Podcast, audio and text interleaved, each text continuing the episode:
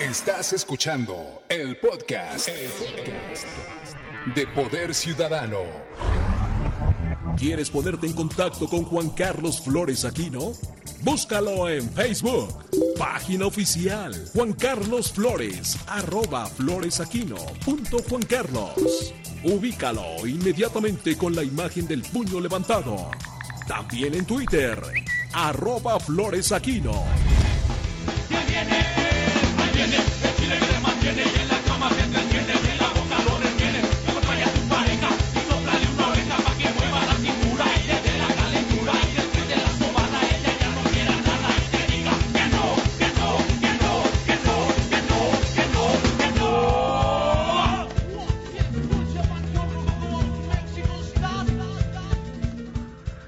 Días, ya estamos en Poder Ciudadano este eh, jueves 6 de mayo de 2021. Les saluda Alejandro Lelo de la Rea ante la ausencia extraordinaria de Juan Carlos Flores Aquino, titular de este espacio desde hace más de cinco años. Estamos escuchando la carencia de Panteón Rococó. ¿Quién no va a recordar esa canción, el baile que se daba mucho en los años 90 con esa canción? Y bueno, se sigue dando ahora en pandemia, es un poco menos. Vamos a tener un programa muy interesante, vamos a hablar con vecinos de San Pedro Zacatenco. Ellos nos van a platicar por qué están en contra del Mexibus allá en, en el Estado de México, la zona que colinda con de Tlanepantla, con Gustavo Madero en la Ciudad de México. Vamos a entrevistar a la eh, candidata a la alcaldía de Azcapotzalco por el PAN PRI PRD, Margarita Saldaña. Nos va a decir, bueno, qué se puede hacer ahora. Ella fue delegada.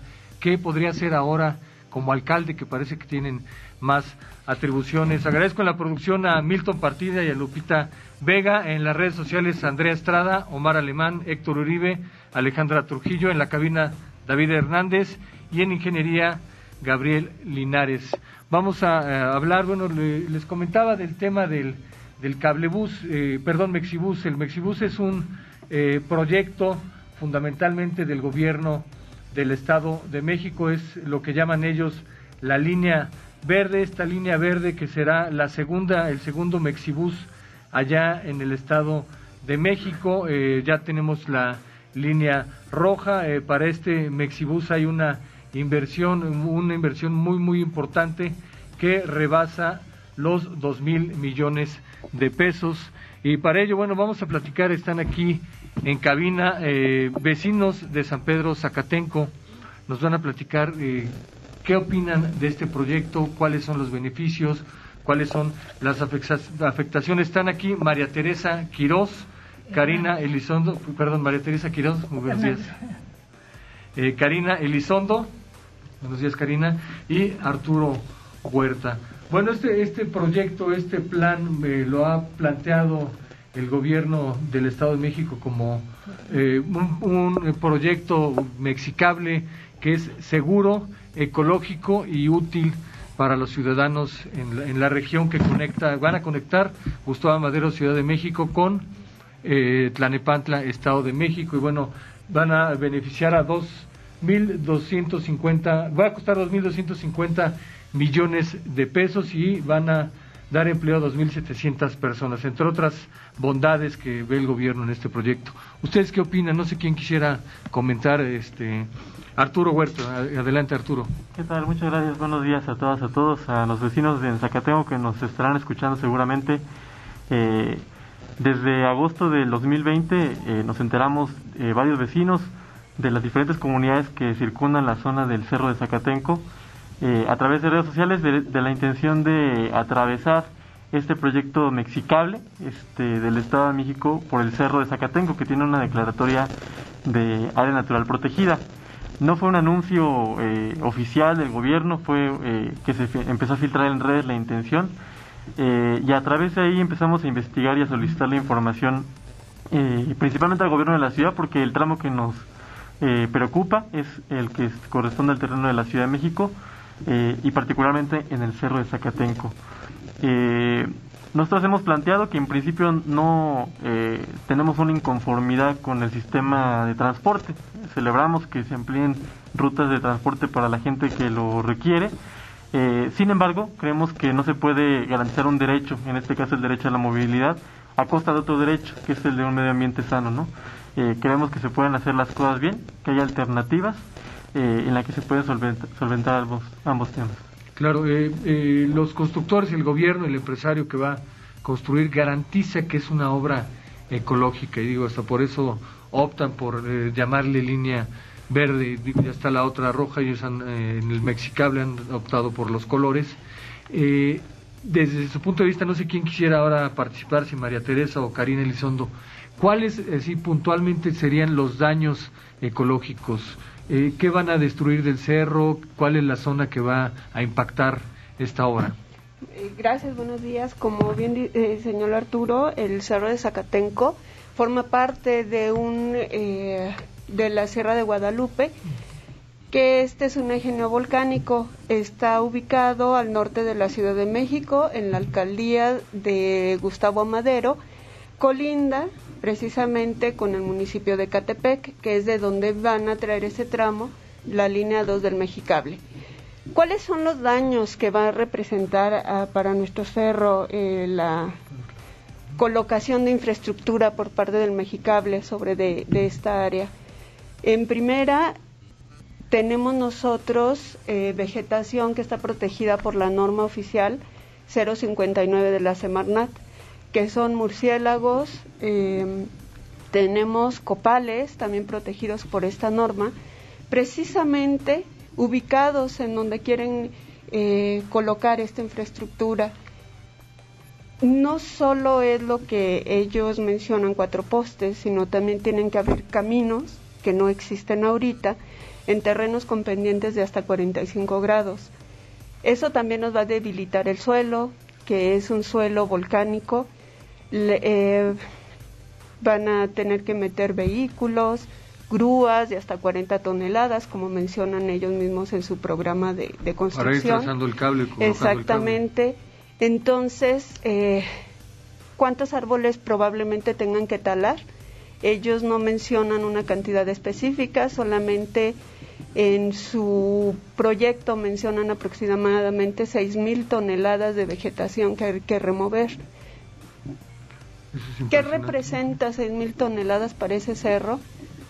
Pues probablemente represente una, una cantidad en árboles, más de, de 200 árboles que tengan que talar, la vegetación secundaria que también tiene norma 059 Semarnat. Y aparte de todo, ¿qué otro peligro vemos nosotros en, en esta construcción sobre el Cerro de Zacatenco? Hay también un tema social muy importante que se refiere a las invasiones por parte de personas que desconocemos quiénes son, que de hecho los vecinos mismos de las comunidades contiguas al cerro tuvimos que detener el año pasado eh, una de estos intentos, de estas intentonas de invadir. Eh, otro de, los peligros que nos representa ahí es que eh, esa área se nos puede convertir de una área tan bonita que es área natural protegida en tiraderos de basura, en inseguridad para todos los que de alguna manera pues disfrutamos de ese, de ese entorno también como de manera cultural, deportiva y de salud, como bien decía Arturo. Y pues, ¿qué, qué otros daños te podría mencionar? Corre el peligro de un cambio de uso de suelo porque cuando eh, las dependencias otorguen el permiso para que Mexicable pueda colocar su infraestructura, seguramente habrá quien también pide ese cambio de uso de suelo para otra parte de, esa área natural. Entonces, eh, nosotros vemos la extinción de esa área como algo muy real y muy latente que tenemos. Claro.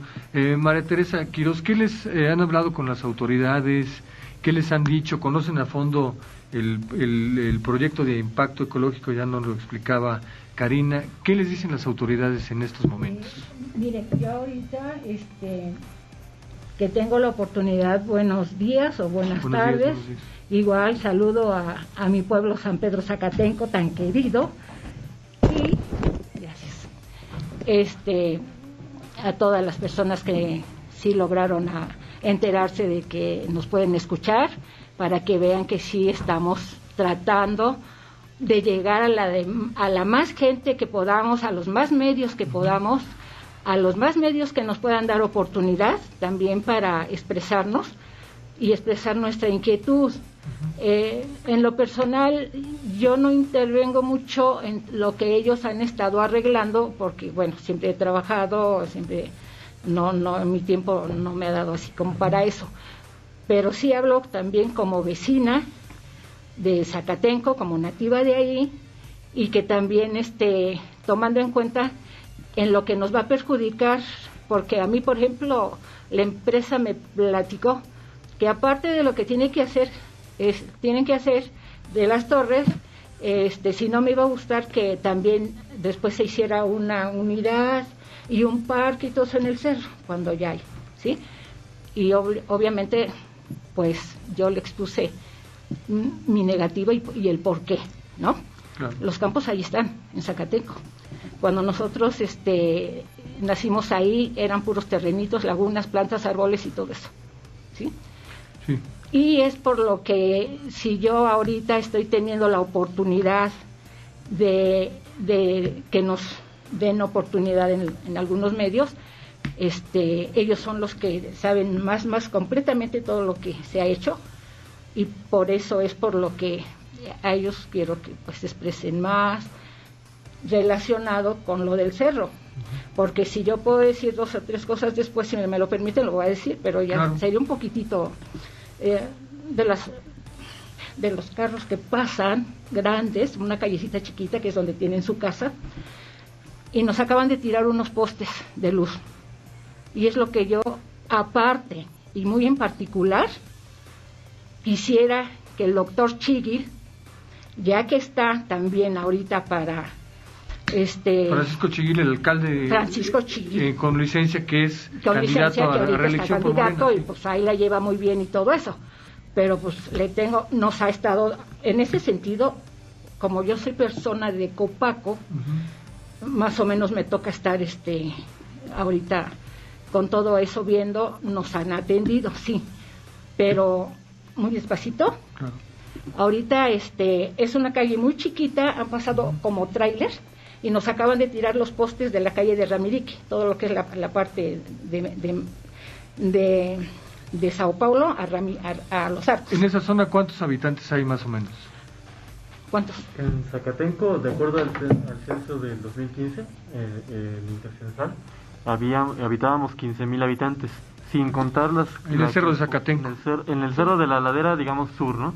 Eh, sumado con Lomas de San Juan será otro tanto, quizás lleguemos a unos 20.000 más o menos, ¿no? Habrá que actualizar ahora con el nuevo censo. Claro. de, eh, este lado de, los Altos también, que es parte de todo. Son unas 20.000. Eh, ¿Es un no rotundo a esta hora? ¿Es un no rotundo así, de plano? Es un no rotundo a, que, a que quieran atravesar por el cerro. Nosotros creemos que hay alternativas, que insistimos, ¿no? Como platicamos, se puede solventar. Existen derechos de vía existentes. Eh, a un costado está la autopista México-Pachuca.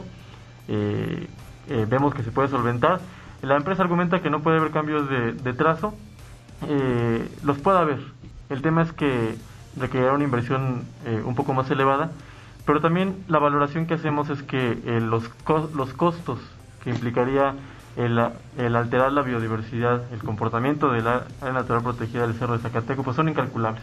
No, vale más lo que quieren hacer ahí que lo que pueda aumentar el, el costo de la obra, ¿no? Entonces un no rotundo por esa zona, sí, pero sí aceptarían ustedes.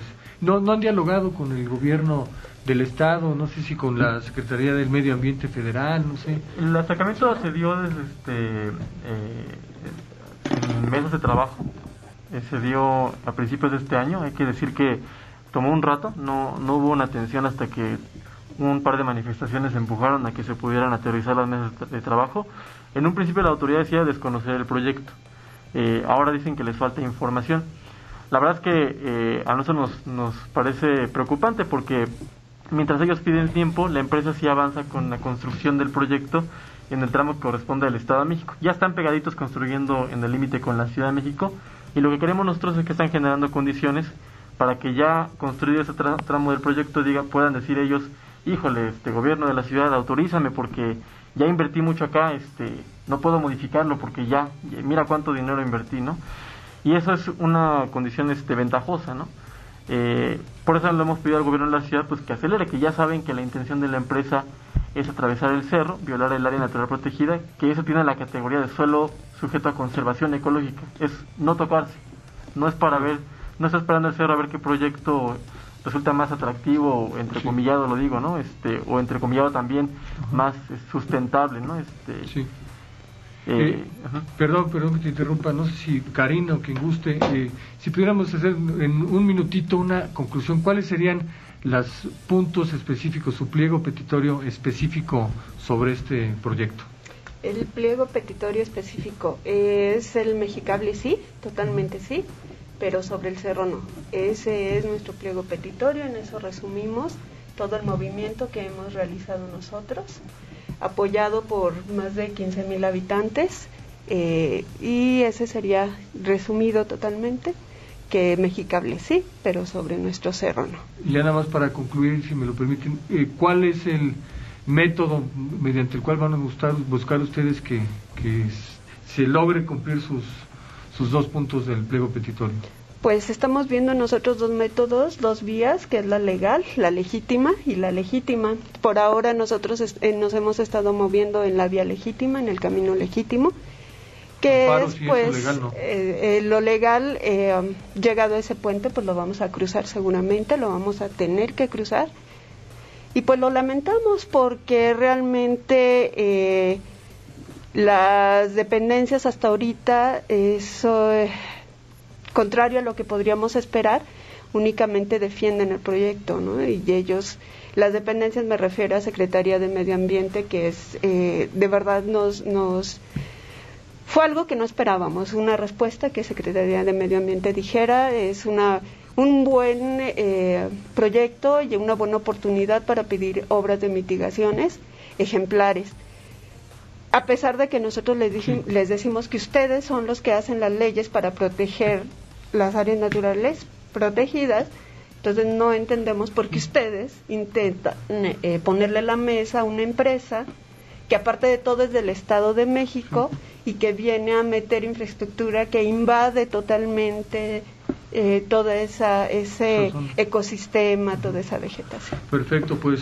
María Teresa Quirós, eh, Karina Elizondo y Arturo Huerta, vecinos del Cerro de Zacatenco, por donde va a atravesar este, eh, atravesaría o está el proyecto de que atraviese el Mexicable, eh, la línea 2 o la línea verde. Gracias, gracias por esta entrevista y como siempre aquí en Poder Ciudadanos ya saben, están los micrófonos abiertos y esperemos que darle eh, seguimiento a este tema en lo subsecuente. Muchas gracias. Poder Ciudadano.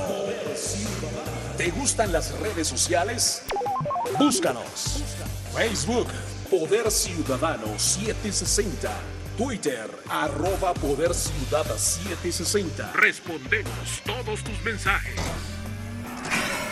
Esto fue el podcast, el podcast de Poder Ciudadano.